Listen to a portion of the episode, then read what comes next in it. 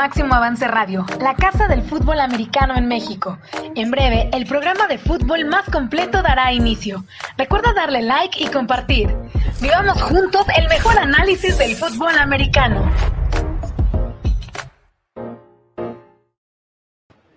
Hola amigos, muy buenos días. 26 de octubre, que tengan una excelente mañana. Carlos Rosado, es un gusto saludarte. El único invicto Steelers son de verdad, Carlos, le ganan los Titanes, juego complicado, pero la defensa impone condiciones, Carlos, y hoy tenemos a todos los aficionados de los Steelers, entendiendo a nuestro eh, jefe productor dueño, Arturo Carlos, soñando con que los Steelers pueden llegar a otro Super Bowl. Carlos, muy buenos días, ¿cómo estás? ¿Cómo estás, Marco? Así es, el equipo de los Steelers ayer con esa victoria apretada porque al último se acercaron, dejaron vivir a los Titanes de Tennessee en casa y bueno, con un gol de campo, bueno, ya no lograron empatar los Titanes. Sin embargo, creo que los Steelers son de a verdad, son el mejor equipo y para mí en los Power Rankings esta semana los pondré número uno simplemente porque se me hace uno de los equipos más completos que hay en la NFL. Si tú ves las unidades, si tú te pones a analizar cada una de ellas, tienen jugadores que hacen jugadas que pueden cambiar el partido. esa es la diferencia. Ayer Raver McLeod en equipos especiales, un regreso de patada, deja en buena posición de campo, a punto de escaparse. La defensiva roba balones en momentos importantes. La ofensiva, con esos pases cortos, no tienes que lanzar largo y de repente empiezas a retar afuera de los números con tus receptores, vas profundo, tienes Deonta Johnson y tienes a Julius Smith-Schuster que en el último cuarto, en esas terceras oportunidades, en donde necesitaban mover las cadenas, Ahí estaba Juju Smith-Schuster separándose de los profundos. Entonces creo que el equipo de los Steelers es el más completo que hay en la americana. Han demostrado lo invicto, un juego cerrado, pero ellos solitos se lo complicaron. Al final los veo muy fuertes y el domingo va a ser un juegazo en contra de los Ravens. Me gustó, me gustó Johnson. ¿Viste este receptor Johnson? ¿De dónde salió Carlos? Eh, eh, platícanos un poco de él. Hizo un juegazo porque todo el mundo esperábamos a al número 11, a Yuyu, a este novato en Notre Dame, etcétera, y, este Johnson salió eh, eh, como de la coladera y de repente dio un juegazo, tuvo, tuvo apariciones muy importantes, Carlos. Este, me gustó mucho. ¿Quién es este chico, Carlos? bueno, es su segundo año, ¿eh? Desde el año pasado ya había brillado en los Steelers por la velocidad que tiene Deonta Johnson. Eh, eh, la, tiene la capacidad de regresar patadas y tiene esa mentalidad, ¿no? De regresador de patadas que puede hacer jugadas en campo abierto, muy rápido. Eh, este año había estado lastimado, sin embargo, había sido uno de los pilares ahí en el ataque aéreo de los Steelers. Regresa de una lesión y, bueno, dos anotaciones el día de ayer. Y lo que hacen también, ¿no? es muy importante lo que hacen los Steelers, la manera, la creatividad que tienen. Muchas jugadas en movimiento con Chase Claypool también que le han abierto los huecos a Connor para ir por, para poder correr adentro de los tackles. Y después vas con tu receptor uno contra uno y Rotlisberger, el release que tiene, ¿eh? me ha llamado mucho la atención, la velocidad con la que se ha deshecho el balón este año. Y sí. Eh, eh, eso ayuda mucho. A lo mejor no puedes correr el balón, pero sí con esos pases cortos empiezas a atacar a los rivales y te colocas en situaciones de segunda y corto, tercer y corto, y eso es lo que le ha ayudado a Steelers. Justo platicábamos eso, Carlos, antes, de, antes del programa, ¿no? De que eh, muchos corebacks tienen un release muy rápido, ¿no? Yo no sabía, la verdad es que este fin de semana me enteré, que la manera de trabajar, los mejores corebacks, fíjate esto, los mejores, no corebacks, los que mejor pueden aventar la bola son aquellos corebacks que jugaron de pitchers o jugaron béisbol, béisbol de chicos, porque eh, me explicaban el fin de semana que mientras tú avientes una pelota de menor peso, lo que ejerces es velocidad. Si es una de mayor peso, ejerces fuerza, ¿no? Eh, trabajas fuerza. Eh, y, y, yo preguntaba cómo es que los corebacks en Estados Unidos tienen este release tan rápido. Y dicen, ah, pues practicando con béisbol. Eh, agarras pelotas de béisbol y las avientas y las avientas y las avientas. Y, efectivamente, ahora eh, eso, eh, esta plática tuvo lugar el sábado y el domingo veo lo que tú estás diciendo, el release tan rápido que tiene eh, y todos al final, ¿no? Este, entonces, la verdad es que muy bien. No, no me termina de convencer, Carlos, el juego terrestre. Lo han hecho bien. Connors ha corrido bien, le gusta tal. Creo que es la, línea, si digamos que los Steelers tienen que mejorar en algo, Me gustaría ver un ataque eh, más sostenido, más sólido en el tema de la carrera. Lo hacen muy bien, son creativos. La defensa espectacular. Yo tenía dudas, Carlos, si la defensa era real. Pero dejaron a Derrick Henry parado, lo anularon, Carlos, lo anularon. Y sí, obviamente Corey Davis les puso algunos problemas, pero la defensa, Carlos, es ah. real y está para cosas grandes. No, la defensa es real. Stephon Tweet, Cameron Hayward venciendo. Eh, es muy difícil poder controlar esos tackles defensivos. Y luego tienes a TJ Watt y tienes a Bob Dupree jugando en su mejor momento, estando en su mejor momento. TJ Watt es, es, un monstruo, ¿no? Le hacían doble equipo, la presión que ejercía sobre el coreback. Hay una jugada que marca lo que significa esta defensa de los Steelers. Y es cuando le dan el balón en la yarda 1 a Derrick Henry y baja Spillane, eh, linebacker que estaba sustituyendo. ¿Sabes qué? Eh, eh, eh, esa es la, filosofía de, Steelers. Me dejo ir con todo. Es agresivo. No, no, Carlos, si no la, digo, no sé si la podamos, no la tenemos en producción, a ver si la podemos conseguir. Es una de las jugadas más impactantes que he visto de un safety. Spiel, este chico sale lesionado del hombro, sale, antes salió vivo, gracias a Dios salió vivo. Se le deja ir, a ver, Derrick Henry pesa 125 kilos, Carlos. Tiene una explosión como nadie. Es un animal, eh, eh, eh, con todo respeto, ¿no? Así decimos en México, es un animal de grande, ¿no? No, no sé si es un animal, no. pero realmente es alguien sumamente robusto que es muy difícil de parar. El safety, cuando arranca la jugada, Carlos, entra por el hueco A, que es al lado del, centro, ¿no? Y se va directo contra él y, y como dices, lo frena Derrick Henry se para y se hace así, pues ni modo, buena jugada. El otro salió, salió, lastimado, pero qué, qué tacleada, Carlos. A mí me impresionó mucho esa jugada. No, y esa es la filosofía, ¿no? De los Steelers, que van con todo, o sea, esa agresividad, ese no tenerle miedo a los rivales grandes, a los corredores grandes, y Spillane, que sustituyendo a Devin Bush, se deja ir con todo, ¿no? Para mí, creo que el equipo de los Steelers es el más completo hasta ahorita. Me gustó, me ha gustado lo que han hecho a la ofensiva, no tenía dudas de la defensiva, pero lo que han hecho a la ofensiva me ha llamado mucho la atención con Roethlisberger como su líder, con esa línea ofensiva. Regresó ayer David de Castro como guardia del lado derecho. el ataque terrestre, James Conner, está, está, está moviendo las cadenas. Hay que trabajarlo un poco más. Pero está moviendo las cadenas, o sea, ha sido productivo. no, no, no, a ver. Y de repente no sabes a quién le vas a lanzar el balón o sea, ¿a quién le vas a hacer doble equipo? Y de repente te aparece su ala cerrada Eric Ebron, y de repente Chase Claypool el movimiento, y después Deontay Johnson y Juju Smith-Schuster en momentos importantes. Entonces creo que el equipo de los Steelers va hacia arriba. Para mí su primera mitad creo que fue de lo mejor que he visto en la temporada de los Steelers. Fue perfecta lo que hicieron en la primera mitad. Dominaron prácticamente. a ver, sí, pero también pongamos algo y seamos realistas. Titanes tuvo un mal juego. ¿Pero por qué? No, no, no dudo que hubo muchos errores, Carlos. Eh, eh, eh, Titanes no jugó bien. Creo que un juego de Titanes bien jugado gana Steelers, sin duda. No quiero quitarle mérito, mérito pero creo que Titanes pudo haber tomado mejores decisiones, pudo haber hecho mejor las cosas. En fin, creo que Titanes también ayudó mucho, ¿no? fue regresando al partido, no, no les dio, pero bueno, eh, eh, Steelers obviamente, bueno, mostró su músculo, ganó, ganó bien, pero un, juego de nuevo contra Titanes, no sé si sea tan, eh, sería más reñido, no es mi punto nada más. Porque Titanes es un buen equipo, ¿estás de acuerdo? Sí, es un buen equipo. Cometió errores como esa cuarta oportunidad que les entran mal a Brett Kern y al final se la juega, quiere lanzar el balón y es castigo y le dejan en buena posición de campo a la defensa. pero, pero a eso voy, ¿no? quiero decir, equipos especiales también juegan un papel importante. El regreso de McLeod fue una jugada grande de equipos especiales de los Steelers. Es un equipo completo en las tres unidades del terreno de juego. Y eso es lo que marca la diferencia.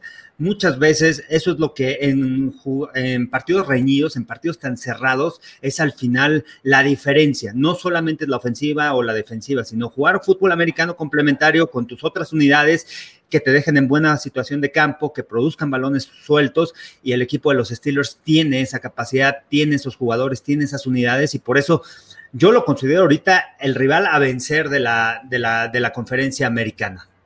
Eh, a ver, Carlos, tú de verdad, a ver, a ver, a ver, espérame, espérame, espérame. Tú de verdad los pones por encima de unos Kansas City Chiefs. Yo, los pongo ya vimos ayer, defensa. El, ¿Qué tal el viernes, mi buen amigo Iván que estamos tú? No, no, vas a ver cómo yo le decía, a ver, ¿cómo va a ajustar la defensa de Denver, Iván, a Kansas City? Porque mira, si ajustas a este, está el 17, está Kelsey, está... A ver, mira, lo que te quiero decir, Iván, es que no les, no les alcanza 11 jugadores para tal. Tú vas a ver que la línea va, la línea la va a ganar porque estaba en, más 14 Kansas City y él estaba necio de que ganaba Denver. Ya le dije, no hay manera, no se puede, físicamente no se puede. Y bueno, pues ya vimos el resultado, 46 y tanto. Pero ¿sabes dónde? Bueno, perdón, no me contesta la pregunta. ¿Kansas City es mejor que Pittsburgh, sí o no? Están al mismo nivel, ¿eh? Ahorita. En cuestión de equipo, por lo que queda. ¿Por qué? A ver, a ver. el café, güey. A ver, te, voy a decir. diciendo que Steelers es ¿cómo, arriba. ¿Cómo ganaron los No, no, no. ¿Cómo ganaron los Steelers?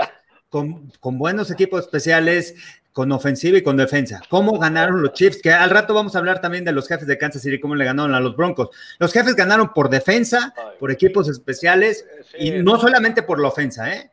Porque anotó la defensa, no, anotó la, anotó la, defensa y anotaron los equipos especiales. Sí, no, no, Mahomes ni metió las manos. Oye, Carlos, pero a ver, entonces, vuelvo a la pregunta.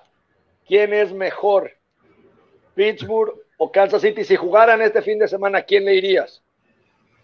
No, yo disfrutaría el juego, no le voy a nadie. Yo creo que no ganaría. No nada los Steelers, los no te van a hacer nada los fans. Tírale, no, te van a hacer. Yo, nunca, yo puesto en contra de Patrick Mahomes. Sin embargo, creo que esta defensiva lo puede contener. Los puede contener. ¿eh? esta defensa la veo sumamente dominante en la NFL. Suma, muy dominante. Creo que puede ser la final de la americana, ¿no, Carlos? yo creo, podría. si no pasa cualquier otra cosa en el americano y en el 2020, puede pasar otra cosa. Y el juego del este, domingo, ¿eh? El juego del domingo va a estar, se dan con todo estos. Estos son rivales divisionales, el norte, los Steelers contra los Ravens. Los Ravens, va a ser interesante, Carlos, igual, otra vez, cómo ajusten contra un Lamar Jackson, ¿no? Que al final, Seco, tú sabes que no importa el récord de un equipo, cuando trae un coreback corredor, eh, como Lamar Jackson, te tienes que cambiar mm. toda la defensa, tienes que, que, hacer cosas diferentes, tienes que hacer ajustes importantes. Eh, eh, y bueno, va a ser muy interesante, va a ser un gran juego. La verdad es que yo estoy emocionado por Steelers. ¿Sabes dónde pierden los Steelers el invicto? ¿En qué semana, Carlos? Es más, ¿quieres que te diga el día? ¿Contra los Cowboys o qué? El domingo 8 de noviembre contra los Cowboys van a perder el invicto. No, no, no, ni hablar. Si nos da tiempo, hablamos de la. Es más, ayer ya no vi el partido de los Cowboys. ¿Estás viendo a Washington? No, no lo vi. Ahorita comentamos el tema del golpe y tal. Hay cosas que hay que comentar. Eh, eh, sobre todo del tema de actitud y el golpe, no, no de los Cowboys. No voy a gastar tiempo en hablar de los Cowboys. Eh, y soy de Cowboys, pero también hay que entender, no es este año, ya fue no hay que ser corajes, mejor vemos a los Steelers. Oye, Carlos, eh, qué buena Oye, vamos a eh, aprovechar para saludar a Jena Mesa, a Solo Polet, que están aquí presentes, Indira Guzmán, Beto Munguía, Milton Sosa. Ravens viene de descanso y el tiempo para prepararse. Bueno, hablando del juego, ya hablaremos el viernes, ¿no? De ese partido de, los Ravens contra los Steelers. Pero sin duda creo que, o sea, ¿qué no te gusta de los Steelers, eh? Yo tenía dudas la semana pasada contra Cleveland. Yo creía que iba a ser más. Pero después de que vi cómo, análisis. cómo, detuvieron el ataque terrestre y ver jugar a Cam Hayward, ver jugar a Stephon Tweet, ver jugar a TJ Watt, a Bob Dupree, me llama mucho la atención. Vince Williams está jugando también, en su, eh, está en su mejor momento, ese linebacker para detener la carrera, la velocidad con la que cierra la los huecos. Entonces, esos siete frontales para mí me llaman mucho, mucho la atención. O sea, no veo quién los pueda, quién los pueda detener veo una gran velocidad, Carlos, de los que estás, de todos los que comentaste, Carlos, son jugadores rapidísimos. Es más, el propio JJ Watt decían que no tenía el físico del hermano cuando lo draftearon, que era más chico, tal. La velocidad es impresionante, pero la velocidad de cada uno, no te faltó mencionar a, a Minka Fitzpatrick, que tiene una velocidad espectacular. y, me gusta mucho los Steelers, Carlos. Lo único que me gustaría ver un ataque más sólido de, carrera. A ver, James Conner es un buen corredor, pero es un corredor average en la NFL. No es, eh, no, es un McCaffrey, no, no es un Saquon Barkley, pero es muy bueno, ojo. La historia es genial, es un gran corredor. Me encanta cómo gira y gana yardas, pero no, es un, no, no está entre los primeros 10 corredores. Eso hay que serlo honestamente. ¿Sabes qué lo que me gusta de él? La paciencia que tiene para esperarse. Ha, madurado dentro de la NFL. Y las ganas. dos años ha estado lastimado. Mira, esta es la jugada de, de Derrick ah, Henry. Espérame, espérame, déjame darle un aplauso a Pau y a Gonzalo, gracias por robarse las imágenes, ya saben dónde. No, este, al rato que lo, que lo despidan va a ser interesante.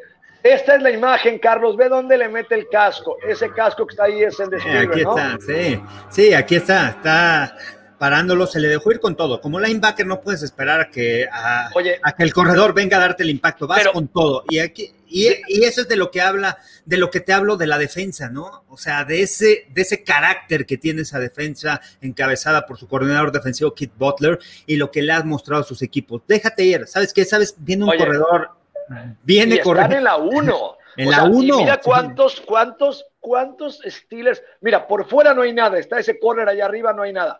Por abajo no hay nada. Está este 48, no hay Sí. nada. El centro cerrado. o sea, y todavía hay un safety atrás. Fíjate, hay un safety atrás que no bajó por cualquier cosa de un engaño, tal. O sea, eh, vaya, eh, ¿qué, qué, qué, qué foto nos regala aquí producción? Eh, eh, Claro.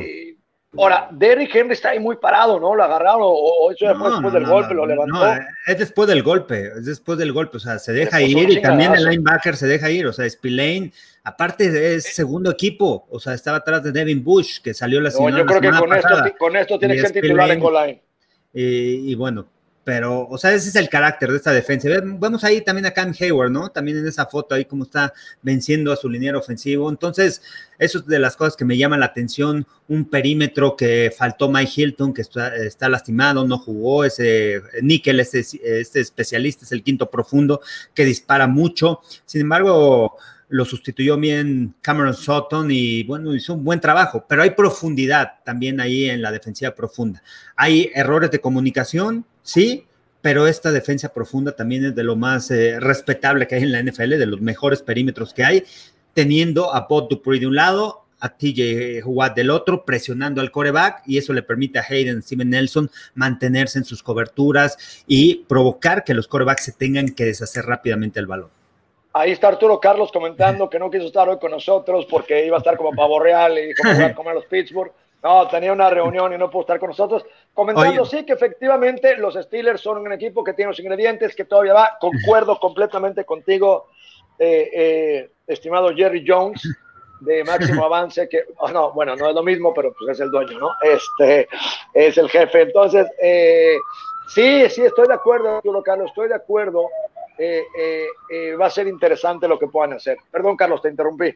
Oye, ¿qué piensas de los Titans? A mí me ha gustado, me gustó la manera como regresaron, eh, aprovecharon Sí, los errores de los Steelers y al final, bueno, por el gol de campo no lograron empatar, pero Oye, me gustó la manera de regresar. Rotlisberger se equivoca Sí. al último. No puedes hacer eso. y- Un ataque Sí, sostenido, le vas bajando el reloj, vas moviendo las cadenas, encuentras a Julius Smith-Schuster en varias ocasiones en tercer down, y después, bueno, viene la presión y te equivocas. Al final le regalas el balón, los dejas vivos, le permites a los titanes regresar, acercarse al gol de campo.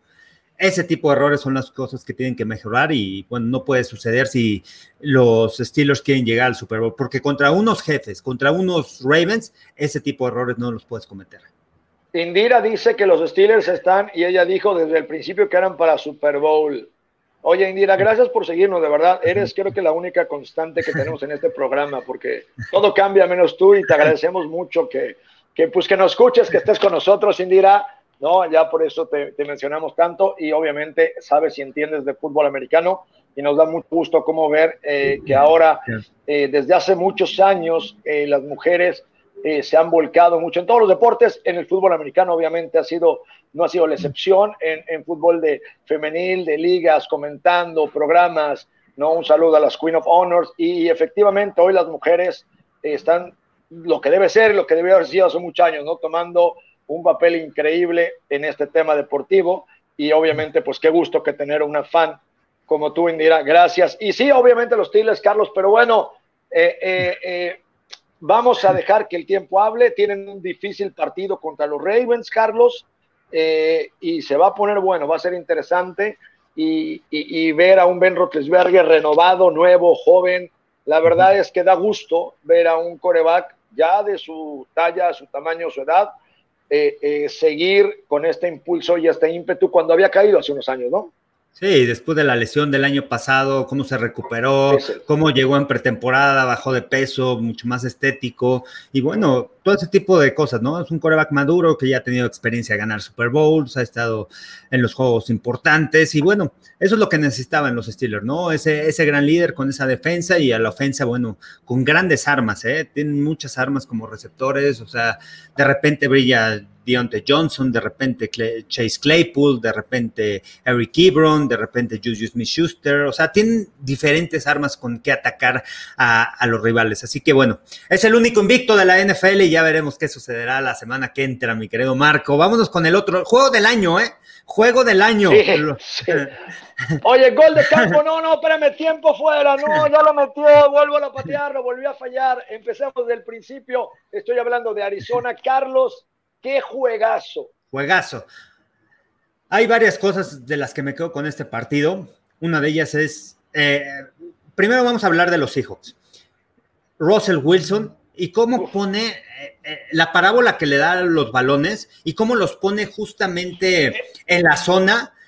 Ese en el touchdown, Carlos, que pero que sabe, pero sabe que Tyler Lockett va a llegar a por el balón. Lo hizo el año pasado en contra de los Rams. Increíble. Un atrapadón ahí en la esquina. Lo ha hecho este año en varias ocasiones en donde cruza Tyler Lockett, el balón lo pone, Tyler Lockett ni siquiera termina su trayectoria y llega el, eh, número 16. Ayer lo hizo, la recepción con una mano, la anotación, cómo mantienen los dos pies.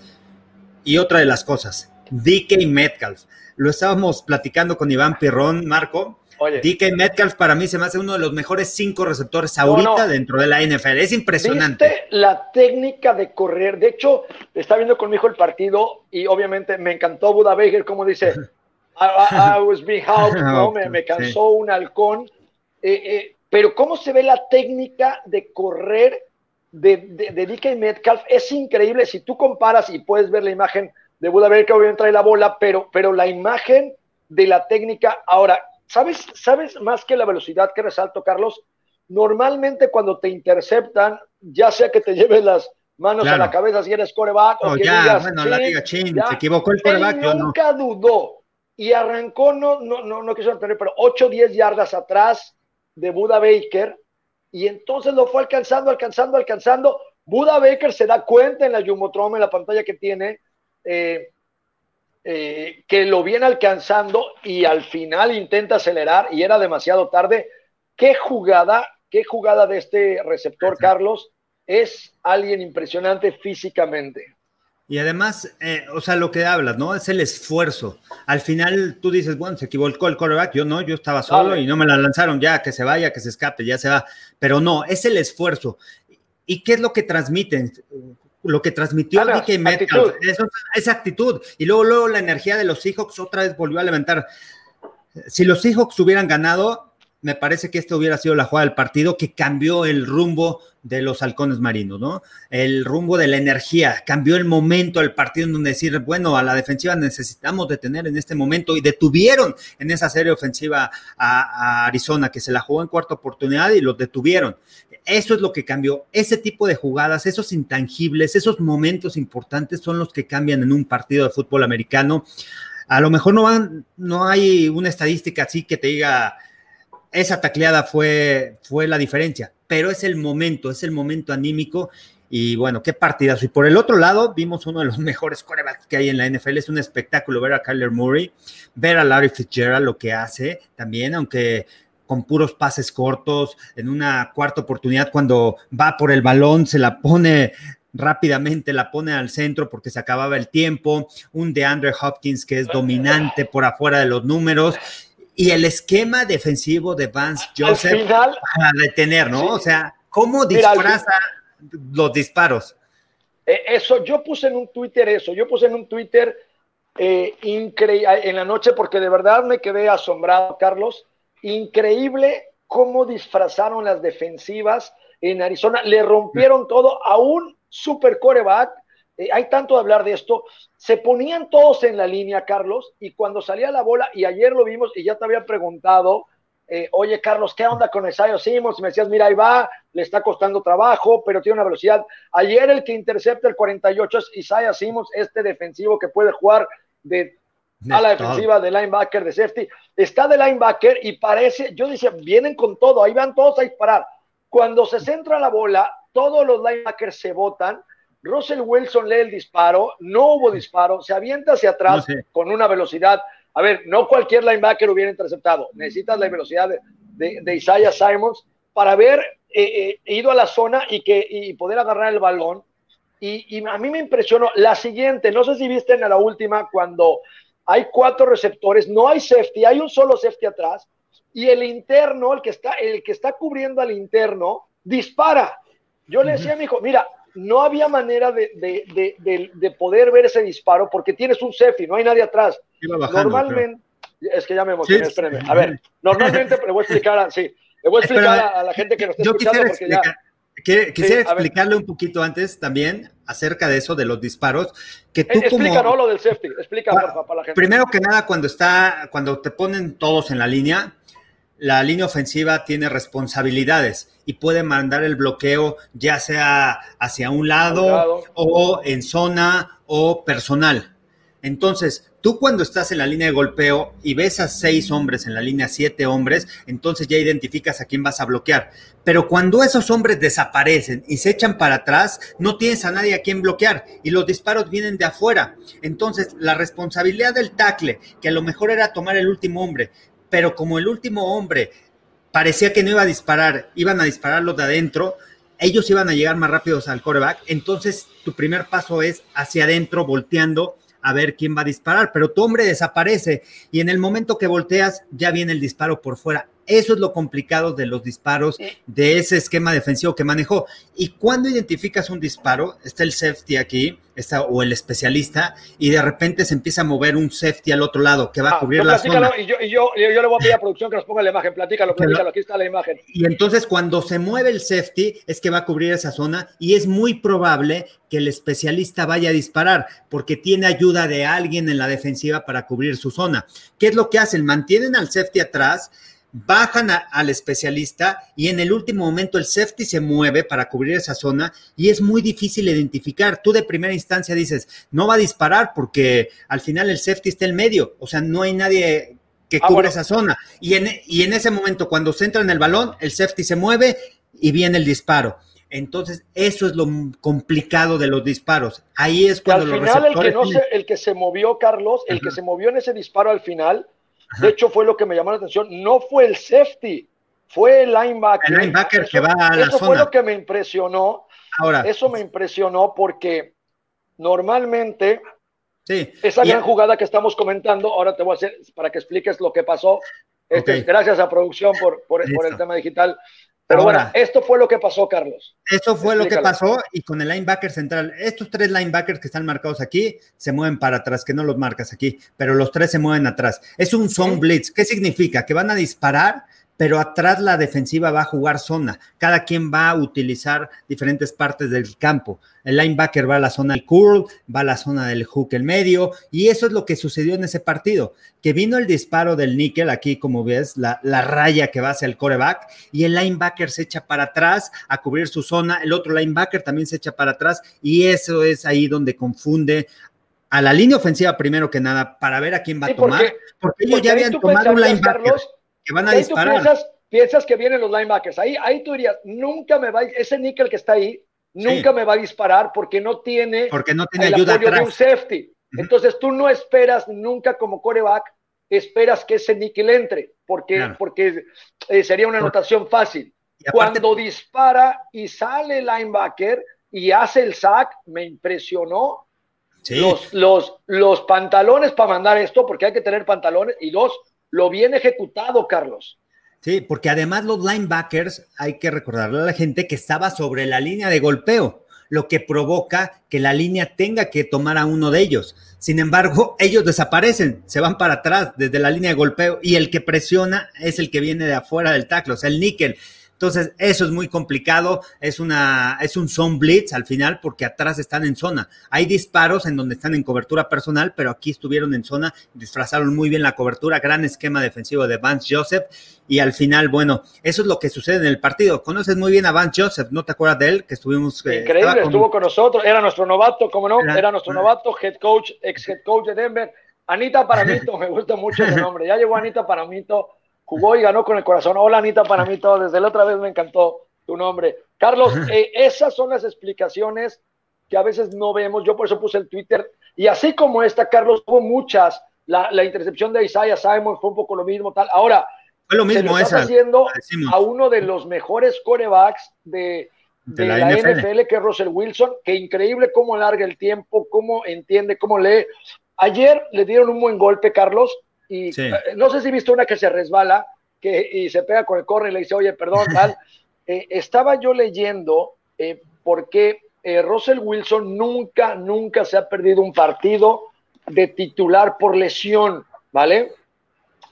Y yo leía y le decía, bueno, a ver, ¿por qué, por qué este cuadro es tan durable? Bueno, tiene a nueve personas que lo ayudan, Carlos, día a día. Un nutriólogo, un cuate que lo estira, un cuate que le ayuda con el tema. Nueve personas alrededor de la figura de, eh, Russell Wilson que lo ayuda a ejecutar cada domingo, ¿no? Obviamente eh, debe ser interesante, ¿no? Tener a nueve personas que te ayuden sería increíble. Mi micrófono sonaría mejor, me peinaría, no usaría gorra, estaría toda madre con nueve, nueve Imagínate nueve güeyes ayudándote, ¿no? ¿Dónde firmo? Mira, para jugar en la NFL necesitas tener, necesitas cuidar tu cuerpo, necesitas tener nutrólogo, necesitas tener quiropráctico, gente de masaje.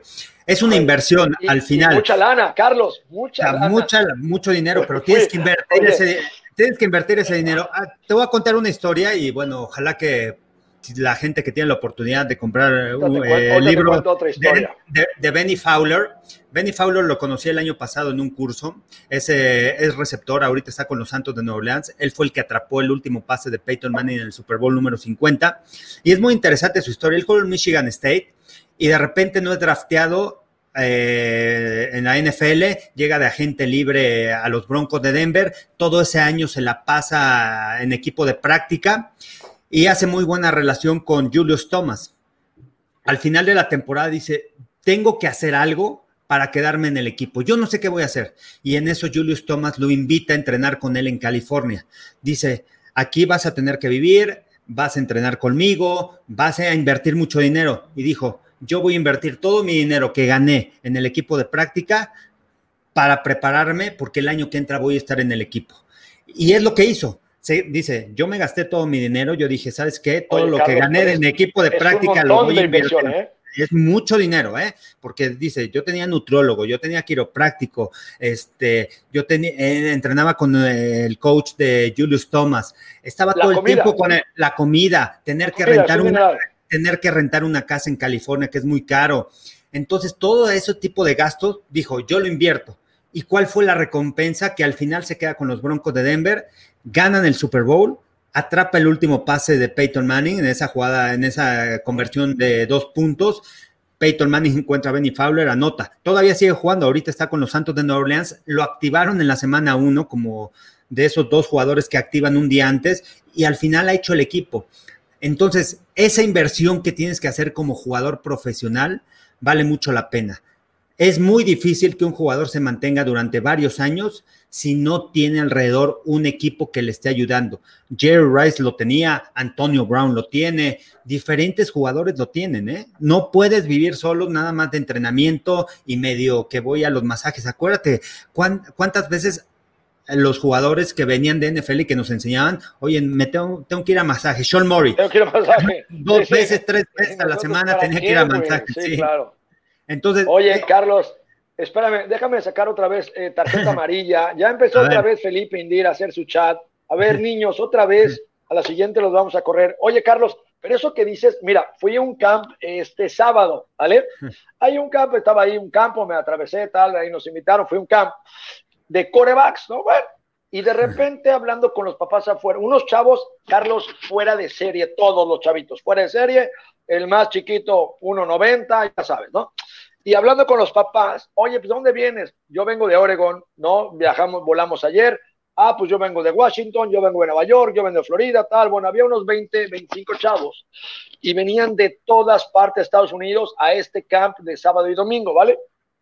De, de ¿no? Entonces, bueno, y, y, un talento increíble, los mejores eh, jugadores de, los, de las prepas, ¿no? Y, y, de repente estos cuates, estos cuates que dan un campamento, eh, tienen a 40 corebacks activos, ah, tienen a, eh, a Mitsubishi, a Dak Prescott, les enseñan el tema de biomecánica y técnica, ¿no? Bueno, termina la clase, ¿no? Y entonces voy y me acerco a un coach y, güey, pues esto está padre, ¿no? La va, increíble, mil respetos, nunca había visto en una hora y media trabajar así a alguien. Y le digo, oye, me interesaría, ¿qué pasaría si algún día tal? Ah, no, no, claro, bienvenido, que en las formas, mira. Y le digo, oye, pero a ver, lo que más me importa es los costos, ¿no? Ah, me dice, bueno, podemos hacer un precio, mira, eh, normalmente cobramos 500 dólares la hora, por ejemplo, ahorita hora y media son 750 dólares. ¿Qué? A ver, güey, a ver, a ver, espérate, 15 mil pesos la hora y media. Dice, bueno, eso es a estos chicos. A los profesionales de NFL les cobramos 2 mil dólares la hora. 40 mil pesos, una hora, Carlos, una hora. Para, eh, o sea, sí, mi punto es, sí, eh, cuesta mucho dinero eh, este tipo de, entrenamientos del masajista, del que te diga, del que, o sea, es una locura, Carlos, una locura. A mí se me hizo yo me reí mucho, la verdad, me sigo riendo, nunca me había dicho nadie, por 15 mil pesos la hora.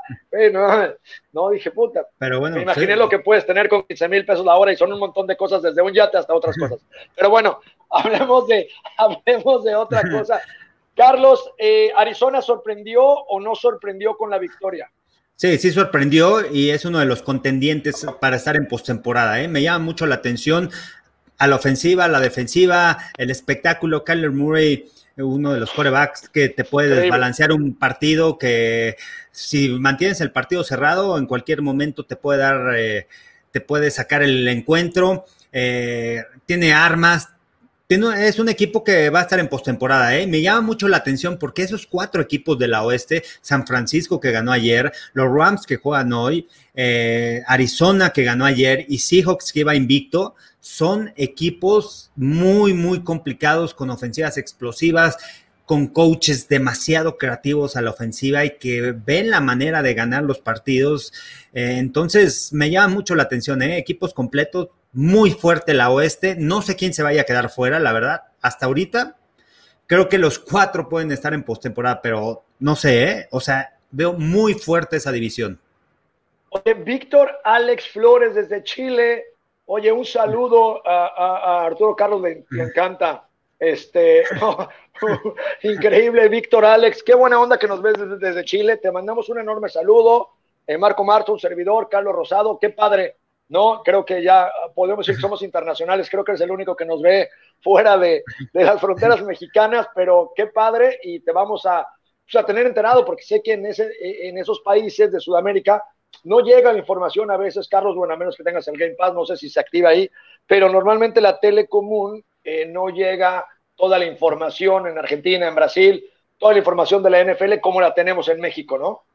Sí, bueno, eh, nos siguen, ¿no? También tengo varios seguidores de ahí de, de Sudamérica que ah, nos siguen a, través de las pues transmisiones. porque Fox, porque Fox es famoso ahí por las carreras, por la NASCAR. Oh. ¿Cómo se llama el güero ese de las carreras que es muy famoso, hombre? Hay uno que, un güerito ahí, hay un crew ahí de, a ver si Gonzo nos dice, este, hay un crew de, de, de autos, ¿no? Un güerito, una güerita y un cuate que lo hacen re bien.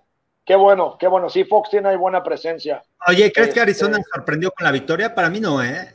O sea, sabía que era un juego mm. difícil, yo puse Seahawks, pero no me sorprendió porque esos juegos se le complican mucho a Seattle, ¿eh? Contra Arizona.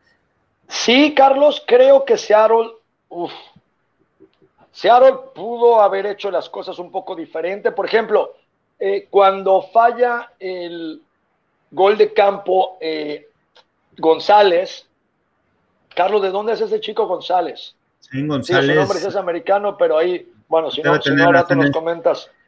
Este, Lo hizo, eh, patea de campo, lo falla por el tiempo fuera del equipo, que lo entiendo. Todo el mundo, ay, ¿para qué pidieron tiempo fuera? Se les acababa el reloj y cinco yardas para atrás iba a marcar diferencia. Uno, primer error. Yo no hubiera pateado en segunda y quince, hubiera corrido otra vez, a lo mejor ganar cinco yardas, Carlos, tenías tercera y cuarta, tenías dos minutos, y tratar de avanzar y agarrar la bola y no ibas a perder yardas. Pero bueno, le regresan la pelota a Russell Wilson, lo que no podían hacer. Russell Wilson tenía que ir una ofensiva y anotar, pero la defensiva de Arizona lo para, ¿no? Y, y, y, al final, bueno, pues la historia es que eh, Arizona hace un upset a los Seahawks. Hoy amanecen ya con un perdido, ¿no? Pero bueno, fue un juegazo. Sí, fue, fue un juegazo el partido del año y Arizona, bueno, ahí anda. Sobre el comentario, Kyle Bush es el, el, de Fox. Kyle Bush. Ah, Kyle Bush. Sí. Bueno, comenta González. Gracias, gracias, Alfonso. Se iba a hacer re bien ahí, son famosos ahí en. Oye, ¿qué onda? Charlie Cabrera, ¿qué opinan de que ni le mandaron ni un pase a Chase Claypool en este juego? A ver, eh, Chase Claypool, ojo, ¿eh? Si ven el partido, lo utilizaron. Se, llevó, la doble cobertura. Y además lo estuvieron utilizando el movimiento, ¿para qué? Para jalar a los linebackers y correr con James Conner. Este es un juego de estrategia.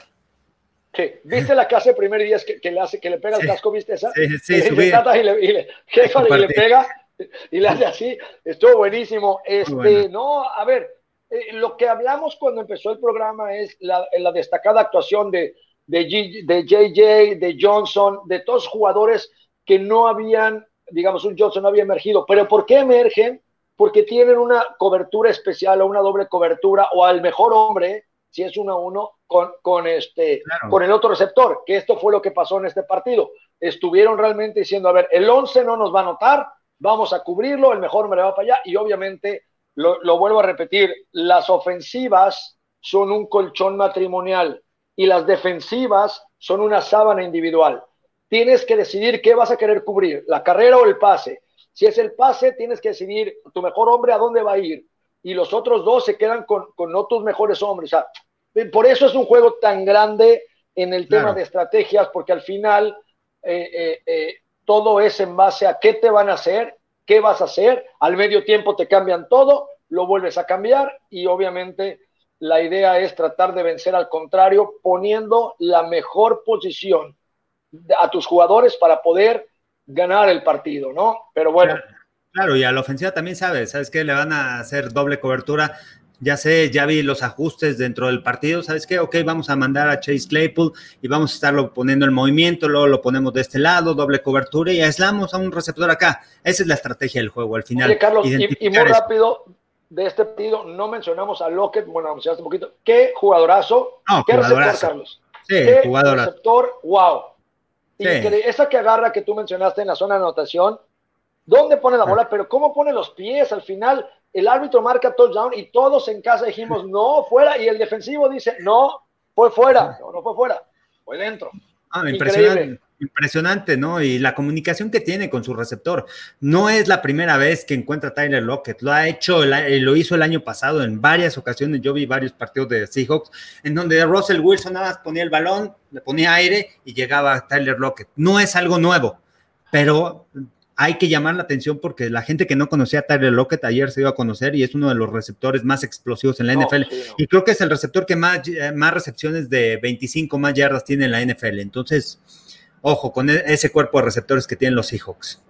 Hola, Víctor. Víctor me nos dice que desde Chile, que es periodista desde 96 y sigue, oye, Víctor, regálame un Twitter a arroba Marco Martos para poder seguirte también y estar, estar en contacto. Un saludo eh, no, no, sí, sí lo creemos, realmente sí creo, pero muchas veces la información, a veces en, Chile, Argentina, tal, no llega tanto como, como quisieran o como nos llega aquí porque estamos más abajo y obviamente no como en Estados Unidos, que, que aquí hay 20 canales dedicados al fútbol americano. Pero bueno, un enorme saludo, Víctor, gracias por seguirnos. Carlos, 558 pases de touchdown, pasa a Drew Brees, tira cuatro el día de ayer, los pone en su lugar a los Riders. Estoy hablando de Tom Brady y los Bucaneros. La pregunta era hace unos meses, ¿quién extraña a quién? Si Tom Brady va a extrañar a Bill Belichick o Bill Belichick a Tom Brady. Ayer queda respondida, como dirían los niños chiquitos. Acabo de ser respondida a tu pregunta. Los Patriotas, después de la terrible actuación de su quarterback, extrañan muchísimo. A este mariscal, Carlos, no deja de sorprenderme. Estoy hablando de los Bucaneros y de Tom Brady. ¿Qué opinas del partido? Me, parece que los Bucaneros ya entraron en ritmo desde la semana pasada y es el fútbol americano complementario que necesitaban y que estaban buscando. Una defensiva sólida, unos linebackers que están en todos lados, la Bonte David, Devin White, atrás provocando balones perdidos, los pases interceptados y una ofensiva con una de las mejores líneas ofensivas. Después de ese regaño que le puso Tom Brady a Ryan Jensen, creo que esta defensiva ¿Te acuerdas en ese partido de Chicago que estábamos ahí discutiendo que por qué Tom Brady estaba alegando con el centro? ¿Por qué? Para corregir este tipo de errores. Y lo hemos visto en los últimos dos partidos. No han presionado a Tom Brady. Algo hizo. Ya lo corrió. algo hizo en esa línea ofensiva que le permite tener gran protección. Estaba leyendo un dato: jugadas de play action. Han mandado 58 veces jugadas de play action los bucaneros de Tampa Bay. Solamente le han pegado dos veces a Tom Brady jugadas de engaño con el corredor y le dan protección al coreback.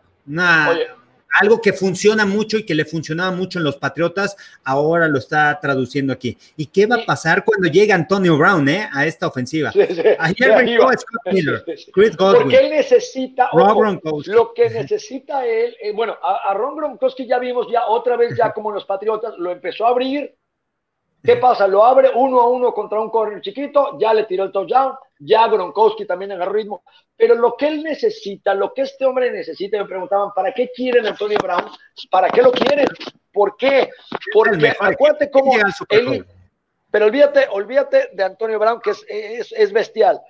Eh, la función que hacía Edelman, Edelman no se hizo bueno por ser bueno. A Edelman, y vamos a ser honestos, lo hizo Tom Brady los corebacks hacen receptores que no son tan talentosos, ¿no? O sea, a ver, un Tom Brady no va a ser un Julio Jones, no va a ser un DeAndre Hopkins porque brillan, pero hay, receptores como Cole Beasley en los Bills, eh, eh, como Edelman, que los hace el coreback y tienes que ser eh, fearless, meterte al centro sin importar. Antonio Brown es de esos que se mete al centro y encuentra ese huequito y es lo único que le faltaba a Tom Brady, ese jugador que se mete en el centro ¿no? Que, obviamente Antonio Brown puede ir recto, regresar a lo que sea, pero es muy bueno metiéndose en esa zona de backers y leyendo. Entonces, a mí me parece una gran contratación y ahora sí Tampa Bay, Carlos, es contendiente.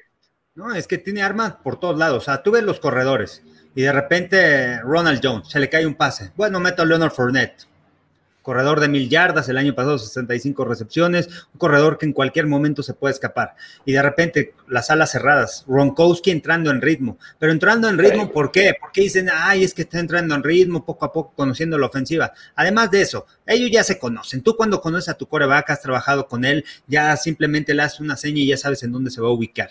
Ve lo mismo ambos. Y además, ¿qué es lo que está pasando? Después de que dejó de jugar un año, es complicado otra vez regresar al terreno de juego, engancharte y otra vez empezar a leer a las defensivas. Ya lo está haciendo Rob Gronkowski, ya lo están utilizando en donde le sacan mayor provecho. Tom Brady, confía en él. Y lo vimos ayer, lo vimos la semana pasada, encontrando a Gronkowski, encontrando a Scott Miller. ¿Por qué trajeron a Antonio Brown? Creo que no, creo que no confía tanto en los demás receptores para que en juegos importantes puedan hacer jugadas grandes. Creo que por eso traen también a Antonio Brown. Antonio Brown es de esos jugadores que puedes traer aquí al corner pegadito y te va a hacer la recepción. No sé cómo, pero lo va a hacer. Va a meter el cuerpo, va a saltar, va a hacer algo diferente y por eso lo traen. esa es la diferencia. Y no quiero decir que Mike Evans y que Chris Godwin no lo hacen, pero creo que no le ha tenido la confianza de esos receptores. ¿Tienen la capacidad? Sí. Ayer Mike Evans, una recepción me parece que tuvo en el partido, pero tienen muchas armas. Pero fuera de eso, la defensiva es lo que va a llevar a los Bucaneros de Tampa Bay a postemporada y quizás los pueda llevar en el Super Bowl, quién sabe. Carlos, yo los veo muy duros. Yo veo la división, está eh, obviamente los Santos de Nueva Orleans, que, que, bueno, lo hizo bien. Eh, los eh, Falcons, que están obviamente de capa caída, han ganado seis perdidos, pero también ahí están las Panteras que se están tratando de, de recuperar. Fue un gran partido, las Panteras le dieron un gran partido a los Santos. Eh, eh, fue bonito ver, ver a, este jugador, pero eh, la verdad es que creo sin duda que Tampa Bay va a ser, va a ser protagonista. Creo que Tampa Bay va a ser protagonista de, de algo, algo grande, ¿no? Porque las herramientas que tiene Carlos y la defensa que tiene le da para soñar con un mariscal de campo como Tom Brady. Claro, esa defensa va a llevar muy lejos a este equipo. O sea, lo demostró la semana pasada. Eh, igual, estaba dominando los Packers y de repente vino el pase interceptado y bueno, cambió el rumbo del partido, dos pases interceptados en forma consecutiva contra Rogers. Ayer otra vez robaron el balón. Entonces es un equipo que tiene demasiadas armas, demasiadas armas, nombres, jugadores a la ofensiva, cantidad de receptores en zona roja. Bueno, si confías en Gronkowski, Mike Evans tiene seis recepciones de anotación. Es otro de las piezas con las que va dentro de la yarda O sea, ¿con quién más? O sea, aquí, si abres un receptor. Evans, Godwin, Brown, eh, Gronkowski, Jones, eh, Fournette, qué, qué, barbaridad. Y ya ajustó la línea ofensiva.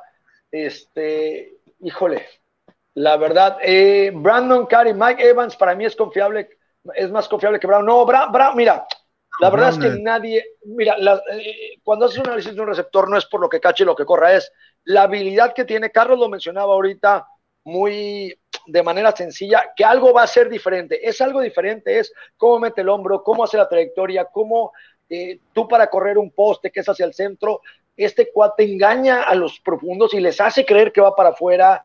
Eh, se mueve diferente. Antonio Brown tiene cualidades, yo creo que en su mejor tiempo, no ahora con tantos problemas, sin duda es mejor receptor que cualquiera en la liga, ¿no? Hoy va a ser difícil su regreso, Carlos también, lo mencionaste como Gronkowski, Antonio Brown no va a ser lo mismo, pero ¿saben para qué quiere Antonio Brown, Carlos? Para los playoffs.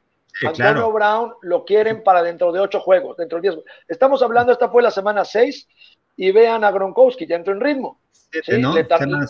Siete, Se, tardó, se tardó un, un mes de training camp y siete jornadas. Antonio Brown lo van a hacer lo mismo, lo, están esperando para los playoffs. Y Antonio Brown tiene hambre también de demostrar que se equivocó, que, que sí es. Y además el contrato de Antonio Brown es por un año y no es tan millonario.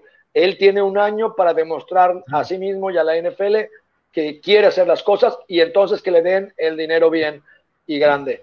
Oye, Carlos. Oye, y el fútbol americano hay que recordar a la gente, para los receptores, no es la velocidad que tengas, es el cambio de velocidad que puedas hacer, los cambios de ritmo, los cambios de dirección, eso es lo que marca la diferencia. E, esa doble velocidad que tengas para en las 20 yardas poder volver a acelerar, eso es lo que marca la diferencia, no es una velocidad ah, como el atletismo, ¿no? Que vas al mismo tiempo, o sea, que vas acelerando, pero que vas al mismo tiempo. Eso es un cambio de ritmo y de repente a las 10 yardas cambia de ritmo y después te frenas y después sales de tu corte. Y, salir del press, Antonio Brown es experto en salir del press. Yo insisto, cuando me preguntan, ¿qué es lo más difícil de ser receptor en la NFL?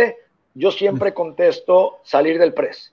Cuando se te pone alguien a 30 centímetros de tu barra y te dice no vas a salir, tienes que moverte de tal manera para poder salir, no perder tiempo, colocarte en la ruta, porque si vas a una ruta para adentro, le tienes que ganar por adentro, no, no es de que le ganes por afuera, porque luego ya no puede regresar. Eh, salir del press, Carlos, no sé si coincides con eso, es la parte más complicada de un Sí, es lo más complicado y uno de los mejores es Davante Adams. El día de ayer, ayer subí un video de Davante Adams, el, el movimiento que él hace en la línea de golpeo, ahí le gana al corner. Ahí lo gana, ahí, ganas las, y, también hay que recordarle a la gente que en la NFL, tú cuando atrapas un pase siempre vas a tener un corner pegadito. Es muy raro. Solamente que hay un error de comunicación, un error de técnica. O, que seas corner de los vaqueros de Dallas, que mandan a cover 4 y te ganan por 10 yardas. increíble. Increíble, increíble, increíble, increíble. Increíble los vaqueros de Dallas, Dios mío, corran a todos. Adiós Mike Nolan, adiós McCarthy, no funcionaron, ya está. Oye, a ver, espérame, vamos ya, ya, ya. ya, ya vamos a... No están, no están, no es, el, productor no nos dio a los vaqueros de Dallas, los dos equipos, pero vamos a hablar cinco minutos, muy rápido, de algo que se me hace importante. Cuando le pegan a Andy Dalton, tú sabes que en la NFL Europa yo era repelionero, ¿no? Y, me decías, eh, hola, y te decía, hola, me escupías, te escupía, y ya sabes que era yo bien bravo. Y una vez en mi primer año, vean, esta, vean esto, este golpe, ¿sí? El número 55, Bostic, le da Andy Dalton, no tiene que pegarle, al final le da un golpazo. Ojo, lo que estaba leyendo no es el golpe, fíjense esto, está interesante, no es el golpe que le da con el casco a casco, es el golpe que Andy Dalton se pega con el piso, con el césped. ¿sí? Ahí vemos al Canelo Álvarez tirado, esto fue en el cuarto round, le dan un gancho de izquierda junto con un jab, y ahí vemos al Canelo tirado. Mira, no fue el golpe del casco, Carlos fue el golpe que Andy Dalton, el impacto que se da contra la superficie. Eh, eso parece que es lo que le causó la conmoción, efectivamente está conmocionado. Eh, y bueno, a mí lo que me llama la atención no fue el golpe, está bien, estuvo mal. A ver, Carlos, los linebackers son asesinos, o sea, Los linebackers son unos asesinos y te quieren ah, cortar la cabeza. Ellos no tienen sentimientos. Es, es gente que está de verdad hecha diferente. O sea, dan miedo. Eh, a lo que voy es esto. Una vez eh, eh, en el primer juego contra Rainfire, en mi primera temporada, uno de los linebackers le pega a John Kidna fuera y, se hizo una bronca y tal. Volvemos a jugar contra ellos un segundo partido y este cuate se le avienta las rodillas con de mala leche a John Kidna y todo el equipo, ya iba yo, ya sabes, como mosquita a ver qué podía hacer y pues enojado tal. En el, en el World Bowl hay una jugada donde yo voy bloqueando por afuera. En ese entonces se valía el crack, se valía el crack abajo, ¿no? Y le doy abajo, y le doy abajo, y obviamente no los lastimas, ¿no? Este, este, estos tipos les puedes dar con un machete y no les pasa nada, pero sí le puso un golpe muy fuerte y se para y tal, y me empieza a aventar, y entonces lo empiezo a aventar, y llegan todos, ¿no? Y ahí quedó. La siguiente jugada, Carlos, el cuate se equivoca, John Kidna la avienta y le pega tarde. Bueno, se armó la del béisbol, o sea, se armó por 30 segundos. ¿Por qué? Porque no estábamos, no estuvimos de acuerdo, ¿sí? Y, y yo, por esos jugadores. Oye, a mi coreback no, le vas a pegar, no le vas a pegar y me voy sobre ti y se arma la campal y de repente le pegan a Andy Dalton y todos los jugadores de Dallas. ¿Qué pedo? Nadie reaccionó, nadie hizo nada, no lo podía creer. McCarthy sale a dar la conferencia de prensa y le dicen, güey, son malísimos, olvídate que somos malos, ¿Sabes cuál es el pedo? Que nadie reaccionó en el campo. Estos güeyes, yo no sé qué pedo. Si no sienten, si no juegan, si están desmotivados. No puede ser que le peguen a un jugador tuyo, como le pegaron a Andy Dalton, y que nadie le haya hecho, perdón la expresión, hacerla de pedo. Yo me hubiera metido de la banca Sí, a ver, oye, cabrón, chingados haces, güey? Nadie le reclama, nadie le dice nada. E, ese equipo, Carlos, yo ya no entiendo ah, de qué vive, qué tiene. Ah, lo describiste perfecto. Eso es lo que tiene. No tiene nada. O sea, no tienen amor, no hay unión en el equipo.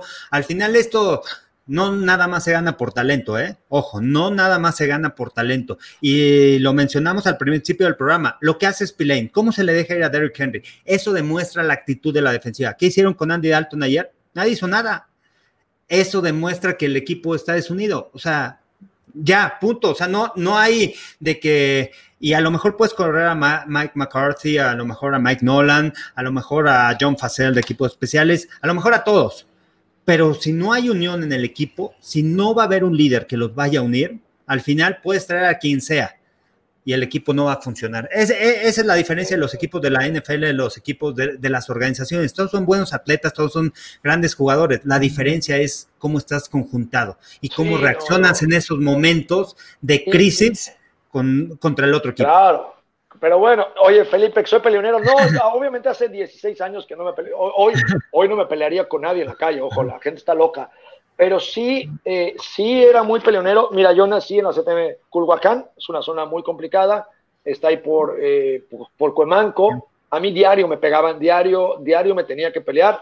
En la secundaria técnica que iba en Santana, desde el día uno me dijeron, ¿te va la salida para qué, güey? ¿La salida para qué? Bolita, madriza, todos los días me pelea, fui a la prepa 5, primer día, güey, dame los tenis, no, güey, si no tengo los tenis, ah, pues pelea, pues pelea, güey, ¿no? Todos los días sí, me peleaba mucho, me peleaba mucho la UDLA, nunca me llegué eh, eh, a pelear como tal, y en Europa sí, muchas veces, y todavía en mi último año Carolina, una de mis más épicas peleas fue contra un corner en el día uno de training camp, un día te contaré, pero pues sí, así, así, así crecí, la verdad que sí, no, no sé, entre las madrizas que me daban mi jefe y los que me daban afuera, ya, no, ya no sabía si decía, no mames, pues a lo mejor así es esto. Por eso fui así, ya no soy así. Hoy, hoy no me peleo, hoy no, no, no, no, sé qué tendría que pasar para que me peleara, pero nada, no, no, no hay manera. No hay manera de que me pelea a un puñetazo. Dime. Oye, hay que recordar lo que sucedió también el, año pasado, ¿no? Con Mason Rudolph, cuando le pegan y bueno, viene todo el equipo, o sea, e, esa es la actitud. Y más Esa es la actitud, oye, güey, qué pedo, tal. Nadie lo defendió. no, yo no entiendo. Mira, yo lo que creo es que está roto el equipo. Eh, Mike McCarthy eh, llegó con altas expectativas. No, no fue, no pudo. La verdad, no pudo. Creo que hoy viendo para atrás, pues estábamos mejor eh, con Jason Garrett. por lo menos el equipo lo quería, tal. Aquí dijeron que lo querían, pero pues al final no se lo ganó, va perdiendo. Va a ser un año muy difícil, va a ser un año muy difícil, pero bueno, este es el, el, el tiempo límite que le vamos a dedicar a los cabos. Carlos, todos ustedes se fueron con los Patriotas y Cam Newton y Bill Belichick y tal, y yo fui, yo fui en, eh, en la parte donde había que poner el equipito. ¿A quién le vas? Dije, los San Francisco 49ers, porque no trae defensa Bill Belichick, todo es un desastre en Patriotas. Ahí está, miren, miren, miren, miren. Ahí vas, ahí vas. Ah, miren, dice Tampa. No te sumaron. Hoy va a ganar Chicago. Oiga, no, a ver que soy malísimo. Nunca, nunca sigan mis picks, nunca los hago Sí, lo los, ah, los hago en serio, de broma, tal, pero de verdad no, no. De ahí la no, no soy referencia, sí. No soy referencia para los picks, nunca me pongan los picks. Hoy espero que gane Chicago, que ustedes no, pero a ver, Arizona, yo ponía Arizona, eh, Rolando le fue por default, y obviamente puse eh, Bucaneros, Kansas City, San Francisco. Yo sí veía un equipo de San Francisco gitano, de repente lo hace bien, mal, me gustó mucho la creatividad, pero triste ver a un equipo, Carlos, de los Patriotas, es la primera vez la primera vez con un marcador tan abultado en la era de Bill Belichick, donde se ve que ni las manos meten, termina jugando Steedman el segundo coreback, Bill Belichick en la conferencia se ve eh, mal, no tiene, no se ve cómo arreglar el problema. ¿Qué, ¿Qué, opinas? ¿Qué tienen que hacer los Patriotas, Carlos? ¿Por qué le fuiste a los Patriotas? Le fui a los Patriotas por la defensiva. Pensé que iban a detener el ataque terrestre de Kyle Shanahan, de los 49ers, y al final por eso me fui, ¿eh? fuera de Cam Newton, fuera de la ofensiva, que la verdad se me hace muy, muy aburrida. Y bueno, ayer lo sacaron, lo banquearon. Eh, una ofensiva que no, no es productiva. Me, me, fui por la defensiva. Pensé que iban a poder detener ese ataque terrestre, sin embargo, no lo hicieron. Y bueno, fue lo que le ayudó al equipo de San Francisco, a pesar de todas las lesiones, que sigue funcionando con Jeff Wilson, el cuarto corredor. Sigue, eh, produciendo, está produciendo yardas, pero ¿por qué? Por el esquema ofensivo, porque funciona. un juegazo. La, clave es la línea Tú sabes que para el ataque terrestre la clave es la línea ofensiva, no hay nada más. O sea, todos los corredores son buenos, sí, que se adapten a ese sistema, los vas evaluando, o sea, hay muchos, hay mucho talento, pero la clave es la línea ofensiva, ¿eh? es, es muy, muy importante y el trabajo que está haciendo San Francisco con esas jugadas en movimiento. Y tener a Dimo Samuel, a Brandon Ayuk también, que son parte importante en el ataque terrestre, parte importante en esas jugadas de movimiento que van de lado a lado, no sabes a quién se los vas a dar. Entonces, la creatividad de Kyle Shanahan al final le ganó y bueno, logró vencer. Yo nada más le fui por la defensa, ¿eh? Sigo creyendo que los Patriotas eh, a la ofensa no tienen nada y, yo sé que tú le crees al staff.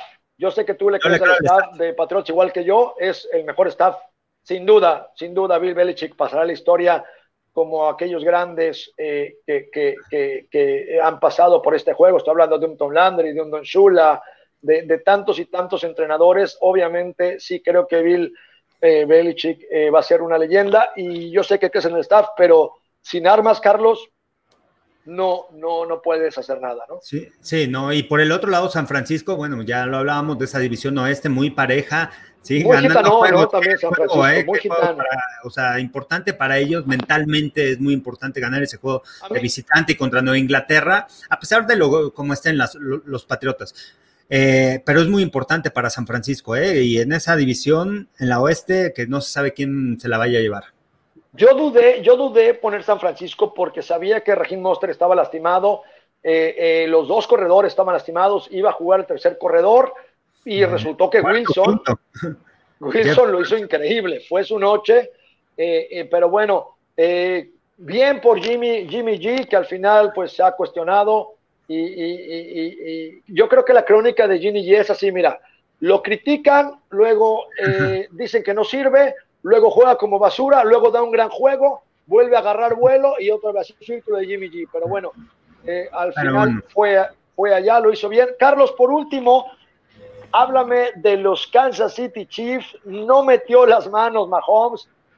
Touchdowns por equipos especiales por todos lados. Obviamente el frío no fue impedimento y le pasaron encima a los Broncos de Denver. Sí, y hablando de los jefes de Kansas City, lo que sucedió en la temporada pasada con ellos, la segunda parte, fútbol americano complementario, la defensiva robando balones, dejando en buena posición de campo, equipos especiales y Patrick Mahomes, un quarterback que nunca apuestes contra él, ¿no? Por la capacidad que tiene para extender jugadas, para hacer jugadas grandes. Le traen a Le'Veon Bell, Clyde Edwards Heller también. Entonces, está rodeado de un gran equipo mientras esta defensiva siga produciendo, siga robando balones en momentos importantes. No quiero decir que todo el tiempo, pero sí en el cuarto cuarto, en momentos en donde los juegos están parejos y cambian el rumbo del encuentro, en los equipos especiales, y ayer lo demostraron. Esto es Kansas City. Kansas City es un equipo también completo que tiene equipos especiales con Pringle, con Michael Harman, con velocistas que en cualquier momento pueden cambiar el, partido. ¿eh? Y por el otro lado, la defensa. Daniel Sorensen se lleva un balón, tiene a Juan Thornhill, tiene a Tyron Matthew, tiene a Frank Clark presionando al quarterback, a Chris Jones. O sea, es un equipo que tiene, que, tiene talento y que le ayuda mucho a esta ofensiva, que tiene demasiadas armas. La, la verdad, Kansas City, ahí está, ahí está y lo veo junto con el equipo de los Steelers Kansas City con la experiencia. Con Va a ser, imagínate una final de conferencia, wow. Imagínate esa defensa, ¿no? Contra Patrick Mahomes, los ajustes que puede haber. Pero bueno, al final me quedo con ellos. Broncos, creo que bueno, eso fue lo que los lastimó al final. Lindsay jugó bien, sin embargo salió lesionado. broncos, broncos, ya, ya, ya, tiene que reconstruir y yo soy en esto, ¿no? Al final creo que John Elway ha tomado algunas malas decisiones después de, seamos seamos sinceros, unas malas decisiones después de que ganó el Super Bowl. Eh, eh, no le veo, no le veo mucho, no está su mejor jugador en el campo defensivo. Hay cosas, hay cosas que, que hay que, hay que arreglar en el equipo de Denver, ¿no? Creo que, pero bueno, eh, todos los equipos tienen ciclos, ¿no? Todos los equipos tienen ciclos, excepto los vaqueros, que esos ya son idiotas de hace 20 años, no hay nada que hacer. Que nada, ¿eh? Nada, ni en equipo voy a cambiar de equipo. Ahora le voy a ir a los Detroit Lions, a los Detroit Lions que ganaron, Carlos. Ganaron Lions. Oye, ¿quién gana hoy, Carlos? Nos tenemos que ir. ¿Quién gana hoy? ¿Los Rams o los Osos de Chicago? Tú dijiste los Rams. ¿Por qué? Yo, yo, dije los Rams por lo que han demostrado en el ataque terrestre se enfrentan a una de las mejores defensas también, en las, una de las top 5 defensivas de la NFL, que es la de Chicago. Va a ser complicado, va a ser un gran reto.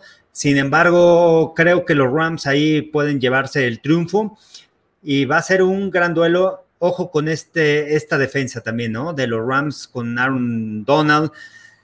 Y pongan atención con el coordinador defensivo Brandon Stanley del equipo de los Rams. Ojo, que pronto quizá pueda llegar a ser head coach, lo que ha hecho en esta defensiva, ¿eh? 38 años de edad nada más, y lo que ha logrado con esa, con esa defensa.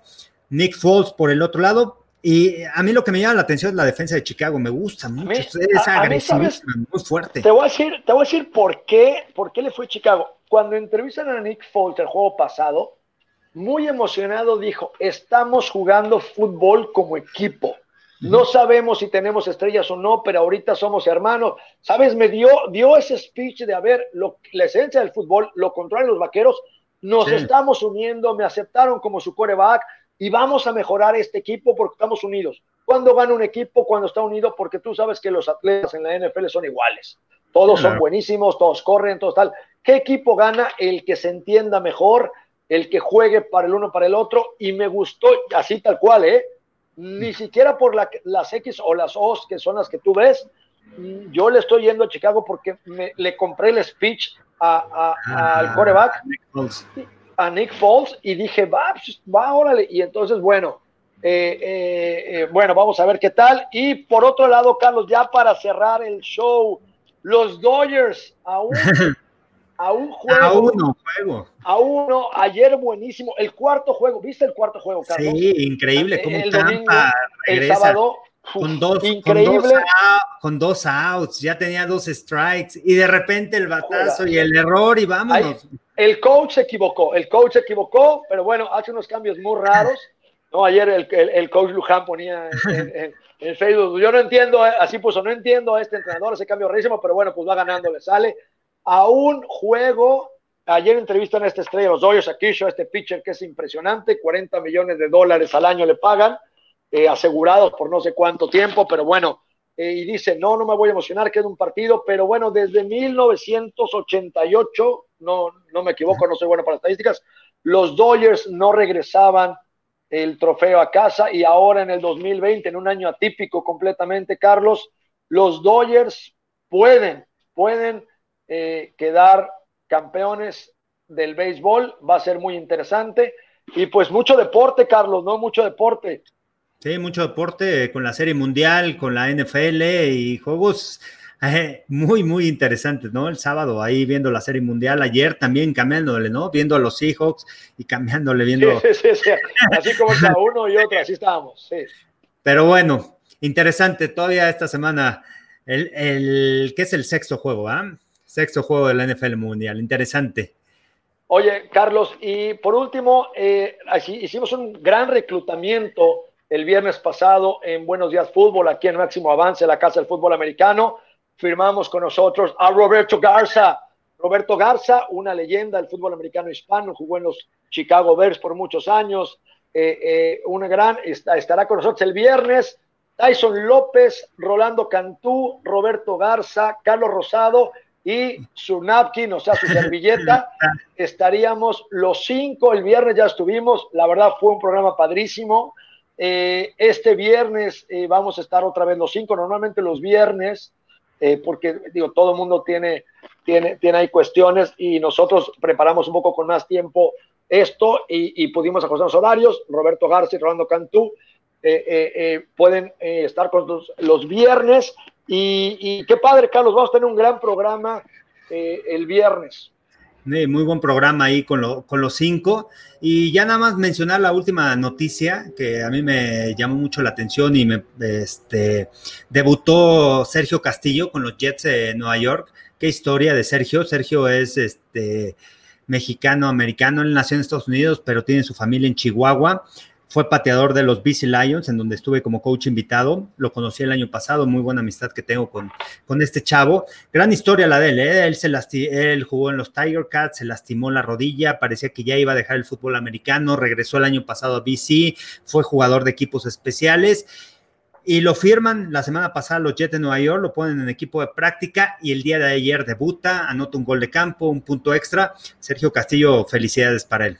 Y esperemos. Lo único bueno que tienen los Jets hoy en día es el lo pateador. único que vale la pena es el pateador, es lo único por lo que habría un partido, qué increíble siempre. A ver si lo invitamos, ¿eh? También muy buena energía la que tiene Sergio, ¿eh? A mí se me hace increíble, cada vez que un mexicano logra algo de verdad, eh, no, yo, yo tengo mi velita así prendida, por, Isaac Alarcón. Yo estoy seguro que en los próximos años lo veremos en los Cabos y, veremos a mucha gente, ojalá y, vengamos a muchos mexicanos, porque necesitamos eso, Carlos, ante tantos problemas que tenemos en México, eh, eh, ante tantas cuestiones políticas, económicas, a veces el tener ¿no? un Canelo, un Sergio Pérez, que también felicidades, increíble carrera de Sergio Pérez, del lugar 20 regresó, espectacular. Checo Pérez, lo que estás haciendo, eres un orgullo y, se van a arrepentir en ese equipo, se van a arrepentir por cambiarte, pero ojalá y los rumores sean ciertos y firmes con Red Bull.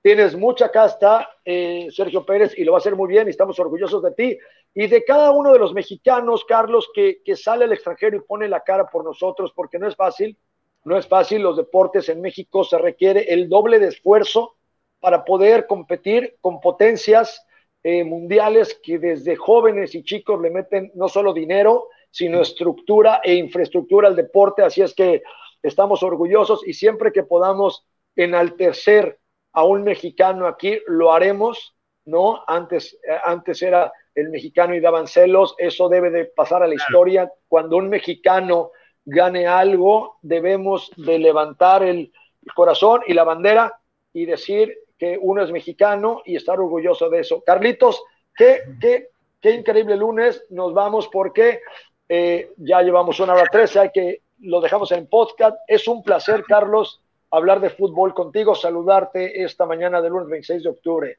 Gracias. Igualmente, Marcos. Carlitos. Nos vemos, nos vemos el próximo miércoles. Un fuerte abrazo a Cuídense. todos.